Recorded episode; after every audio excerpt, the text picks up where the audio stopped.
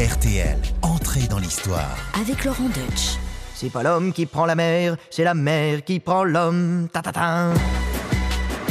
Et non, aujourd'hui, dans Entrer dans l'histoire, on ne va pas parler de Renault, mais d'un marin. Et que dis-je Un grand navigateur, un explorateur, mieux, un découvreur. Il est à l'origine de la toute première circumnavigation de l'histoire. Alors, euh, la circum, c'est quoi? C'est simple, la circumnavigation, c'est un mot savant pour dire tour du monde. Oh, aujourd'hui, ça a l'air de rien. hein. Il y en a sans doute parmi vous, chers auditeurs, qui ont eu la chance et l'occasion de faire le tour du monde, et peut-être même plusieurs fois. Ah bah oui, aujourd'hui, euh, un tour du monde, euh, c'est pas la mer à boire. Tu te prends une petite année sabbatique, tu réserves des billets d'un avion, hein, tranquille, pépère, au calme, dans ton fauteuil, et hop, le tour est joué, t'as plus qu'à te laisser transporter de destination en destination au gré des décollages et des atterrissages. Mais au début du XVIe siècle, il n'y avait pas de GPS, il n'y avait pas de satellite, il n'y avait pas d'avion, et il y avait même très peu de cartes. C'était donc pas la même limonade. Et celui dont je vais vous raconter l'histoire a rencontré mille difficultés. Mutinerie, intempéries, avaries. Il a essuyé les tempêtes hivernales dans l'hémisphère sud, en plein océan Atlantique. Et croyez-moi, là-bas, quand ça cogne, ça cogne. Mais surtout, et c'est là sa prouesse, il a vogué vers l'inconnu, contre vents et marées, mais aussi contre toutes les idées reçues. Cet homme, c'est Magellan. Allez, c'est parti, larguez les amarres, on va entrer dans l'histoire. Entrée dans l'histoire. Laurent Deutsch sur RTL. Fernand de Magellan, en portugais Fernão de Magalhães, j'espère que je le prononce pas trop mal. Et oui, c- c'est la première chose qu'on a à savoir sur notre homme, c'est qu'il est portugais. On ne sait pas exactement ni l'année ni le lieu de sa naissance. En gros, c'est autour de 1480 et sans doute du côté de Porto. Sa vie est assez peu documentée en fait, mais peu importe, c'est son odyssée qui l'est. Essayons toutefois de comprendre ce qui pousse ce navigateur hors pair à se lancer dans cette incroyable aventure. Magellan est issu d'une famille de la petite noblesse portugaise. Dès son plus jeune âge, son père le fait entrer à la cour de la reine Éléonore de Viseu, en portugais Léonore de Viseu, en qualité de page. Attention parce que là j'ai pris un peu l'accent brésilien. Non, non, il est plutôt du nord le mec. C'est-à-dire un jeune noble attaché au service d'un souverain ou d'un prince. C'est là qu'il a pu apprendre la navigation et l'astronomie en étudiant notamment les enseignements de Martin Berheim, un marin allemand. L'homme est une référence. Berheim, c'est lui qui a construit le tout premier globe terrestre. Et oui, car contrairement à une idée reçue, au Moyen Âge, on ne croyait pas que la Terre était plate. Même l'Église, hein, contrairement à ce qu'on a pu raconter, n'a jamais théorisé là-dessus. En vérité, ça fait depuis l'Antiquité que la sphéricité de la Terre est connue. Platon, Aristote par exemple, le savaient. L'astronome grec Érastotène, considéré comme le plus grand savant du IIIe siècle avant Jésus-Christ, inventeur de la géographie, a même tenté de mesurer géométriquement la circonférence de la Terre en comparant les angles des ombres formées par des rayons lumineux du Soleil à des lieux différents espacés d'une distance connue. Oui, cette phrase est un peu longue, mais ça prouve que le mec était pas con du tout. Et le plus dingue, c'est que le résultat de ces calculs n'est pas si éloigné de la réalité. 39 375 km de circonférence pour Érastotène et 40 075 km pour les scientifiques avec les moyens modernes. Franchement, encore aujourd'hui, on peut aller se faire voir chez les Grecs. Ils n'ont pas fini de nous étonner. Mais revenons-en à notre Magellan, qui en pleine Renaissance est donc bien conscient que la Terre est ronde, mais on est encore loin d'en avoir fait le tour. La théorie, c'est bien beau, mais la pratique, c'est encore mieux, et Magellan ressent l'appel du large. Oui, en matière de science, rien ne vaut l'expérience. L'heure est aux grandes découvertes et aux folles expéditions.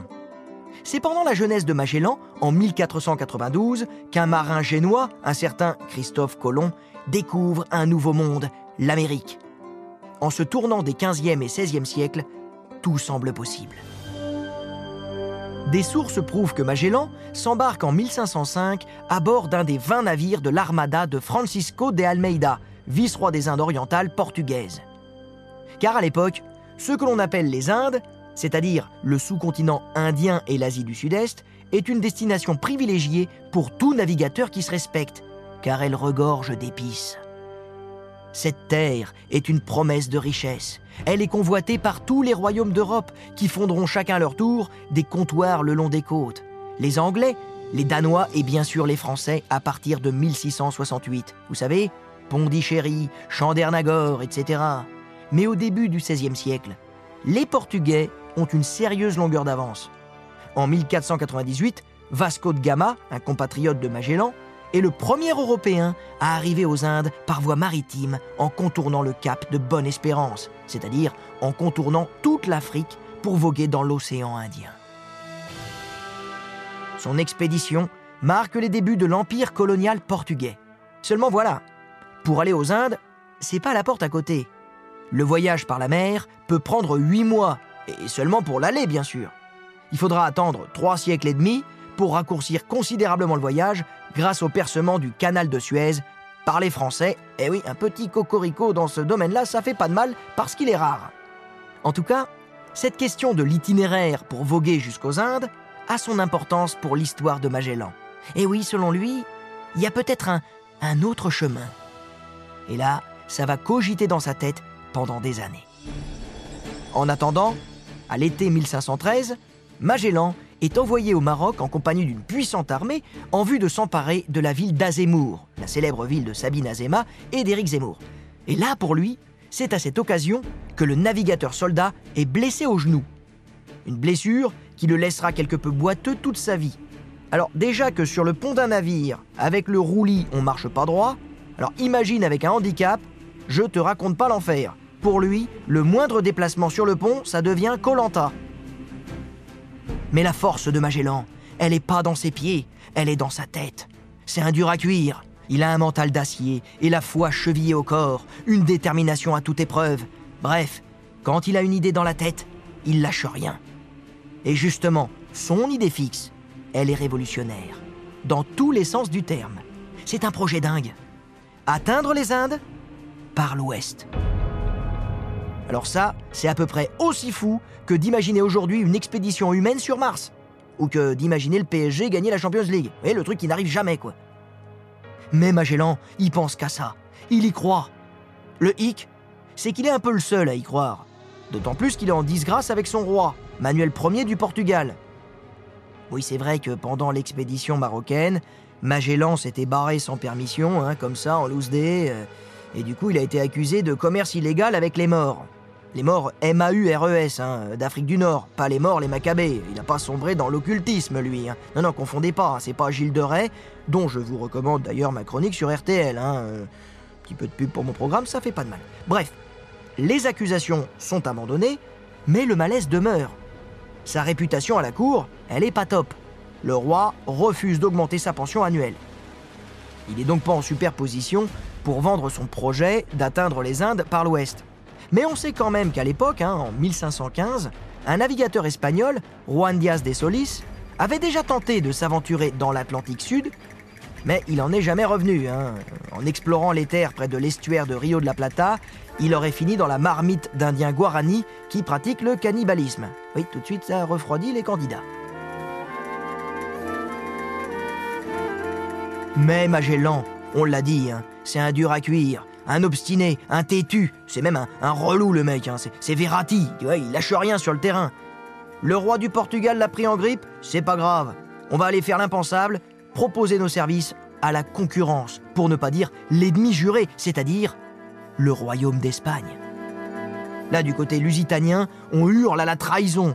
Et ouais, mais il est comme ça, Magellan. Il a une idée, il y va. Il va pas s'arrêter au premier obstacle.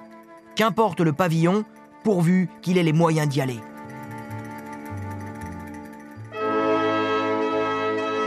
Et il se trouve qu'en 1518, le roi d'Espagne n'est autre qu'un jeune homme de 18 ans appelé à un destin impérial, notre futur Charles Quint. Et là, il faut s'imaginer cette rencontre, hein, une rencontre historique entre le marin portugais qui approche la quarantaine et le jeune souverain encore hésitant. Oui, il hésite, le jeune Charles, car c'est un choix délicat. C'est délicat d'investir sur un petit noble transfuge de la marine portugaise. Les grands d'Espagne le regardent avec mépris et son projet semble insensé. On ne sait pas ce qui se trouve derrière l'Amérique. Il y a peut-être euh, des monstres démoniaques qui surgissent des flots pour gober les navires comme des gigantesques crapauds. Mais Magellan a de beaux arguments. Cette nouvelle route maritime des Indes par l'ouest, eh ben ça, ça serait une formidable opportunité pour accéder aux îles aux épices. Les îles aux épices, c'est ainsi que l'on appelait l'archipel des Moluques, situé dans l'est de l'Indonésie. Et c'est vrai qu'elles sont diablement riches, ces îles aux épices. Le trafic des noix de muscade et du clou de girofle bat son plein. C'est une manne commerciale de tout premier choix. Politiquement, le projet ne manque pas non plus d'intérêt, car ces îles aux épices, déjà colonisées en partie par les Portugais, se trouvent, croit-on, dans la demi-hémisphère définie par le traité de Tordesillas, réservé aux Espagnols. Alors ce traité fondamental vient partager le nouveau monde entre les deux puissances coloniales qui se tirent la bourre à l'époque, les Espagnols et les Portugais. En gros, le traité de Tordesillas y définit un méridien localisé à l'ouest des îles du Cap-Vert comme ligne de partage. L'Amérique est donc théoriquement aux Espagnols, mais lorsqu'on découvre le Brésil en 1500, sa partie orientale est attribuée au Portugal. Et voilà, maintenant vous savez pourquoi au Brésil on parle portugais, tandis que tous ses voisins d'Amérique latine, euh, eh bien, ils parlent espagnol. Mais par contre, nos fameuses îles aux épices devraient revenir à l'Espagne. Cette possible nouvelle route maritime par l'ouest est un énorme enjeu. Elle permettrait d'ouvrir la route des épices sans trop passer par les routes portugaises. Et puis notre Magellan, malgré de nombreux ennemis qui lui taillent des croupières, il a quand même de solides appuis. Il peut compter notamment sur le soutien d'un évêque hyper important à l'époque, Juan Rodriguez de Fonseca, issu de la plus haute noblesse du royaume de Castille. Charles Quint finit par donner son accord. Allez, ça va, c'est bon, il me saoule, il me saoule le portugais là, vas-y. Qui aille aux îles aux épices, là, voilà, ou au diable Vauvert, où il veut, il se casse. Allez, va-t'en, laisse-moi tranquille, hein. Et qui mette les voiles, j'en peux plus, il me saoule. Je crois que c'est à peu près ce qu'il a dit, Charles Quint. Magellan et son compatriote et associé Rui Faleiro sont nommés capitaines. Et le roi leur octroie entre autres le monopole sur la route découverte pour une durée de 10 ans. En plus, ils sont nommés comme gouverneurs des terres et des îles qu'ils rencontreraient, avec, pour finir, 5% des gains nets qui en découleraient et un vingtième des gains du voyage. Alors oui, sur le papier ça a l'air sympa, mais en vrai, ça n'engage pas à grand-chose pour la couronne. Tout est complètement hypothétique. Déjà, il faut revenir vivant. Et puis après, on verra. D'ailleurs, le roi, s'il soutient le projet, il va pas se ruiner pour autant, hein, pour Magellan. On lui fait d'énormes difficultés pour préparer l'expédition. On lui confie des bateaux qui sont pas en super état, faut les retaper hein, pour les transformer en bêtes de navigation. Ces bateaux, on les appelle à l'époque les caracs. En gros, c'est des, grands navires avec une coque arrondie, des voiles carrées et deux hauts châteaux avant et arrière. Et c'est vrai que ces châteaux avant et arrière, on dirait des petits châteaux forts flottants. Magellan dispose de cinq caracs. Il y a le San Antonio, le Santiago, la Concepción, la Victoria et la Trinidad, la nef amirale à bord de laquelle Magellan commandera l'expédition. Les autres navires sont confiés à des grands d'Espagne, comme Juan de Cartagena, qui tique un peu à l'idée d'être sous les ordres d'un oblio portugais. Oui, là, ça le fait pas trop, mais bon, le mec, il y va quand même. Mais vous le voyez, rien n'est simple dans les préparatifs de ce voyage historique. Les fonds viennent à manquer en plus. On mégote sur l'équipement, sans parler des manigances du roi du Portugal qui cherche à faire capoter le projet. Eh oui, il a un peu les boules d'avoir un sujet qui roule, enfin qui, qui vogue, sous pavillon ennemi. Mais Magellan, comme toujours, ne se décourage pas. Il trouve une parade à toutes les difficultés et s'en remet à sa bonne étoile. Les bateaux sont équipés en vivres pour deux ans de voyage. En théorie, parce que c'est sans compter sur les probables avaries. Puis, on ne sait pas combien de temps va durer le voyage. C'est très hypothétique tout ça. Hein. Pendant les préparatifs, un homme, un érudit italien, Antonio Pigafetta, se présente devant Magellan. Il fait des pieds et des mains pour faire partie du voyage. Alors au début, euh, Magellan n'est pas très chaud. À quoi ça va servir cet intello qui manie la plume au lieu des cordages? C'est une bouche de plus à nourrir. Mais Pigafetta insiste. Et Magellan finit par accepter, grâce à un argument de taille. Eh oui, monsieur Magellan, quelle valeur a un exploit si personne n'est là pour en témoigner? Le navigateur fait ainsi embarquer son atout le plus précieux. Car cet Antonio Pigafetta tiendra scrupuleusement un journal de bord. C'est le fameux journal du voyage de Magellan. Le manuscrit original a été perdu, mais il en subsiste heureusement quatre copies, grâce auxquelles on connaît avec une certaine précision le déroulé du voyage. Ah, et pour finir, j'oubliais. Dans l'équipage, il y a aussi à bord de la Trinidad Enrique, le domestique de Magellan. Alors il s'appelle Enrique, mais il n'est pas espagnol. C'est un esclave acheté par Magellan. Il vient des Moluques, justement. Et du coup, c'est un parfait interprète pour les futures expéditions dans les îles aux épices. Au départ, l'équipage compte 237 hommes répartis sur les cinq navires. Mais combien seront vivants à l'arrivée? Et d'ailleurs, vont-ils rentrer un jour? Ouais, ça fait un peu flipper. Hein. Et pourtant, la flotte lève l'ancre à Séville le 10 août 1519. 1519, pour vous situer, c'est l'année de la mort de Léonard de Vinci, et c'est celle de la naissance de Catherine de Médicis.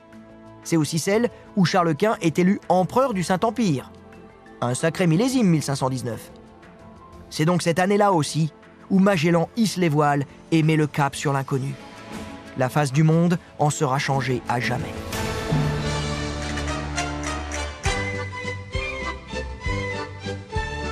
Once was a man, his name was Magellan, a Portuguese skipper. The girls found him cute. He sailed with five ships to find the East Indies, then come back to Spain with a bounty of loot. Whoopie-tie-I-O, oh happy Magellan, starting your journey with hardly a care. Whoopie-tie-I-O, strong brave Magellan, you'll find the East Indies, you just don't know where. Après une escale aux îles Canaries, la flottille se lance dans la traversée de l'Atlantique. Ça, c'est pas une partie de rigolade. Imaginez les grands vents du large, les embruns qui fouettent le visage, un immense horizon de flots scintillant, une houle incessante et les jours de tempête, l'océan qui se déchaîne, les vagues qui se dressent comme des forteresses. Ah oui, faut avoir le cœur bien accroché. Mais Magellan redoute moins les éléments que les tempéraments. Le danger couvre plus dans le cœur des hommes que dans le creux des vagues. Une partie des capitaines rechigne à suivre ses ordres et songe même à se débarrasser de lui. Ça commence mal. Il faut dire que Magellan, seul maître à bord, ne supporte aucune contradiction. Lors de l'appel matinal, au moment de donner ses instructions pour la journée, il n'accepte aucune suggestion. Il suspecte la trahison partout, surtout de la part de Juan de Carthagène, son vice-amiral, un homme puissant qui n'aime pas qu'on le prenne pour un mousse. Alors, Magellan reste secret. Il dévoile ses plans à personne. Vous imaginez l'ambiance? Ah, c'est pas vraiment la croisière s'amuse.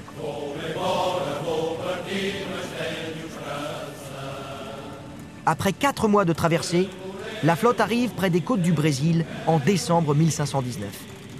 Magellan jette l'ancre le 13 décembre dans la baie de Santa Lucia, une baie promise un bel avenir, plus connue aujourd'hui sous le nom de Rio de Janeiro. Puis, la flotte reprend sa route le long des côtes sud-américaines avec l'ambition d'en faire le tour. Mais quelle taille y fait, ce fichu continent? On n'en voit pas le bout. L'équipage commence à perdre ses nerfs. L'hiver austral s'annonce, et plus on descend vers le sud, plus ça caille.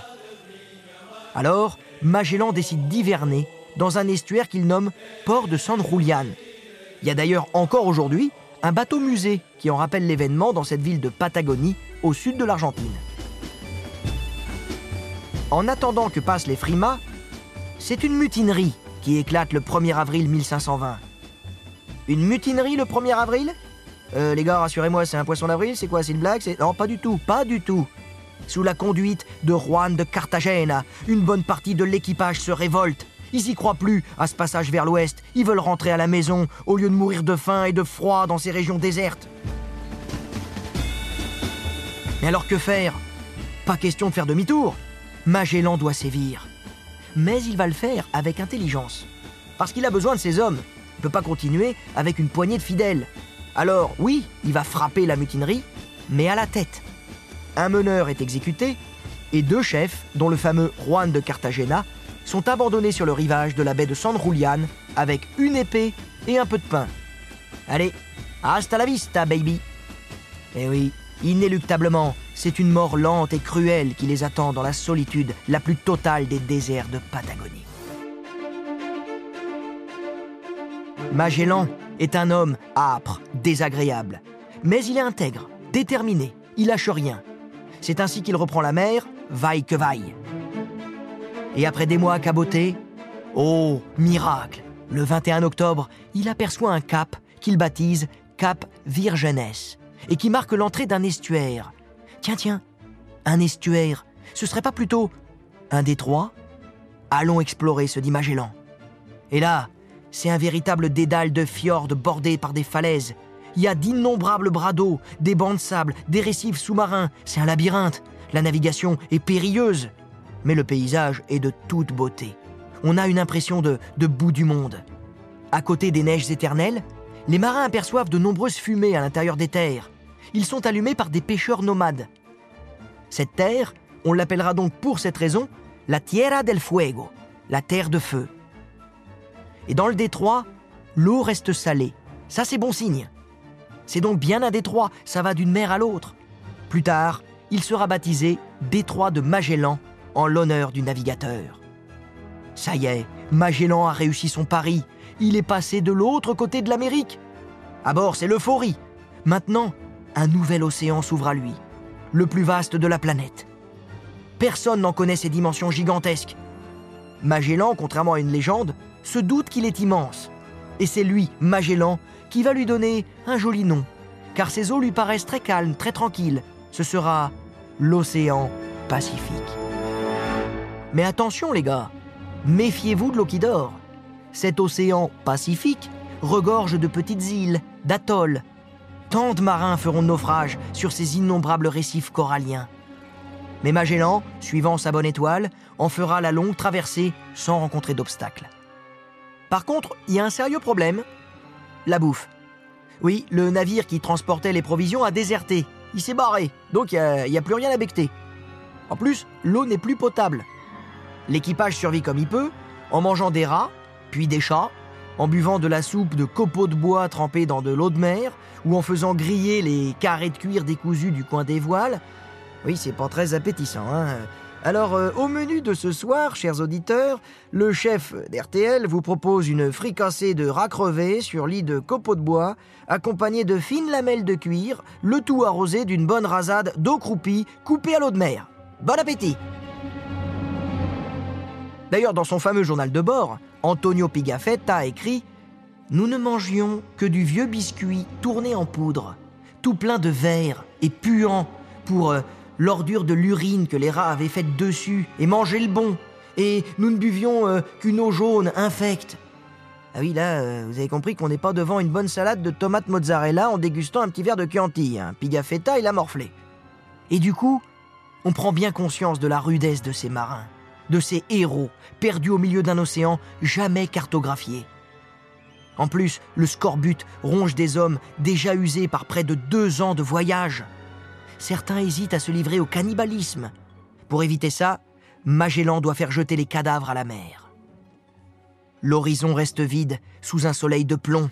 Les marins se découragent. Ce voyage ne finira donc jamais. Après trois mois et vingt jours sur l'immense océan Pacifique, les trois navires restants et leurs équipages, enfin ceux qui ont survécu, arrivent enfin en vue des îles Mariannes, le 6 mars 1521. Dix jours plus tard, il débarque sur l'île d'Omoron, ce qui fait de Magellan le premier Européen à s'aventurer aux Philippines, comme on les appellera plus tard. Et là, on n'est plus très loin du but, à savoir les Moluques, les îles aux épices. Elles se trouvent à environ un millier de kilomètres au sud. Le rêve semble devenir réalité. Et oui, le rêve, parce qu'en plus, cet archipel a un décor de rêve, avec ses paysages enchanteurs, sa végétation foisonnante et ses oiseaux de paradis. Mais attention, ces terres inconnues pour les Européens ne sont pas inhabitées pour autant. Il y a des insulaires. Magellan va donc à leur rencontre, et miracle, il peut communiquer avec eux grâce à son esclave, l'interprète de Sumatra, Enrique. La langue n'est pas tout à fait la même, mais en baragouinant un peu hein, avec les gestes, on arrive à se comprendre. Magellan commence donc à sympathiser mais il est un peu envahissant. À la vérité, c'est même un envahisseur. Il prend possession des Philippines au nom de Charles Quint et en son nom propre. Les autochtones n'y comprennent pas tout de suite hein, ce que ça signifie. Envahisseurs, colonisation. euh, Non, eux, ils pensent que ces hommes viennent faire du commerce et puis c'est tout. Mais le jour de Pâques 1521, on célèbre la première messe sur la place de Limasawa, puis une seconde sur l'île de Cebu. Là-bas, il convertit au christianisme une partie des indigènes, à commencer par son roi Humabon, avec qui les relations sont plutôt cordiales. Il conquiert ensuite et évangélise les petites îles de l'archipel. Magellan se sent pousser des ailes et a une ambition de conquistador. Car rappelez-vous, Charles Quint lui a fait une belle promesse, hein sa nomination comme gouverneur des terres et des îles qu'il découvrirait, avec 5% des gains nets qui en découleraient. Eh oui, ceci explique cela, le mec il devient gourmand. Peut-être même qu'il rêve de fonder son propre royaume dans le Pacifique, hein Qui sait Magellan appuie son entreprise de conquête sur son alliance avec Humabon, le roi de l'île de Cebu. Mais celui-ci est en conflit ouvert avec Lapu-Lapu, le chef de tribu de l'îlot voisin de Mactan, qui lui, hein, euh, Lapu-Lapu, voit d'un très mauvais œil l'arrivée inopinée de ces Européens. Magellan décide alors d'aller montrer à Lapu-Lapu c'est qui le patron. Il y va comme ça, hein, la fleur au fusil, en même temps avec un nom pareil, hein, Lapu-Lapu, tu te méfies pas. Euh, pour Magellan, il va suffire d'une poignée d'hommes armés pour mater ces milliers de sauvages avec leurs saguets rustiques hein, et leur nom de lapin crétin ou de Pokémon, Lapu-Lapu. Erreur. Erreur fatale même, parce que Lapu-Lapu, comme son nom ne l'indique pas, c'est un rude guerrier. En gros, Lapu-Lapu, ça veut dire je suis vénère, je vais te bouffer. Son corps est couvert de tatouages qui symbolisent chacun la victoire d'une bataille. Il en a tellement remporté des batailles qu'il doit se tatouer même le visage. En accostant sur l'îlot de Mactan le 27 avril 1521, Magellan se jette dans la gueule du loup. Lapu Lapu et ses hommes l'attendent de pied ferme. Dans son journal de bord, Pigafetta raconte la bataille sur la plage. Nous pointâmes nos armes à feu sur l'ennemi et tirâmes 30 minutes durant sans lui causer de grands ennuis. Lorsque nous fûmes à court de munitions, les Indiens lancèrent l'offensive. Les insulaires attaquent à coups de flèches et de lances en bambou. Les envahisseurs se font dégommer comme des lapins lapins. Magellan, criblé de flèches empoisonnées, s'effondre sur la plage, mort. Franchement, c'est dommage. hein. Le mec, il a résisté aux mutineries, aux intempéries, à la famine. Il est presque arrivé aux îles aux épices, il est allé au bout du monde, et il meurt bêtement dans une bataille inutile. Pour Magellan, c'est la fin du voyage. Mais les survivants reprennent la mer et parviennent enfin aux Moluques, le but de l'expédition. Après avoir chargé les cales de muscade et de girofle, ils rentrent en Espagne en contournant l'Afrique. Des cinq bateaux, des cinq caracs du départ de l'expédition, seule la Victoria a bouclé la boucle. Elle atteint la côte espagnole à Sanlúcar des Barrameda le 6 septembre 1522, après un voyage de trois ans. Sur les 237 membres de l'équipage au départ, seuls 91 hommes sont à l'arrivée, dont Antonio Pigafetta avec son précieux journal en main. C'est grâce à ces pages que justice sera rendue à Magellan pour l'éternité. Car même s'il n'a pas atteint en personne les îles aux épices, c'est lui qui a ouvert la route de l'Ouest en découvrant le détroit qui porte aujourd'hui son nom. C'est lui qui a porté sur ses épaules cette expédition, de ses préparatifs à ses succès, en passant par ses innombrables déboires.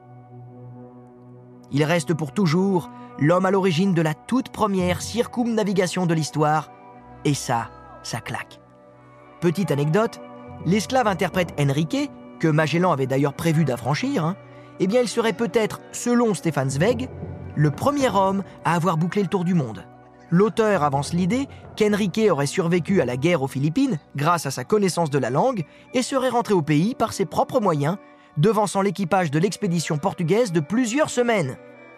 Bon, euh, ça, malheureusement, absolument rien ne le prouve, et les spécialistes du sujet comme Michel Chandaigne sont convaincus du contraire. Mais il y a quand même là-dedans une idée séduisante. Celle qu'un esclave ait accompli le premier tour du monde. Car comme le dit le poète, homme libre, toujours tu chériras la mer.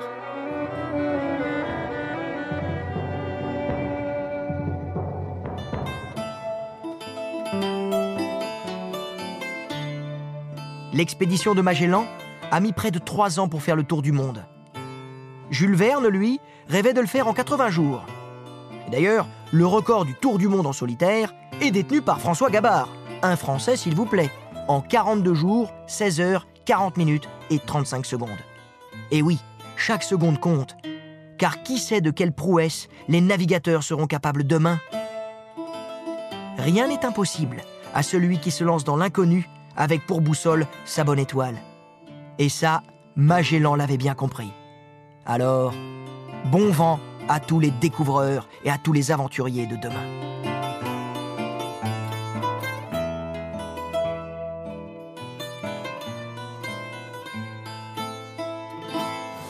Eh bien, j'espère que ce voyage en compagnie de Magellan vous aura captivé. C'était quand même extraordinaire.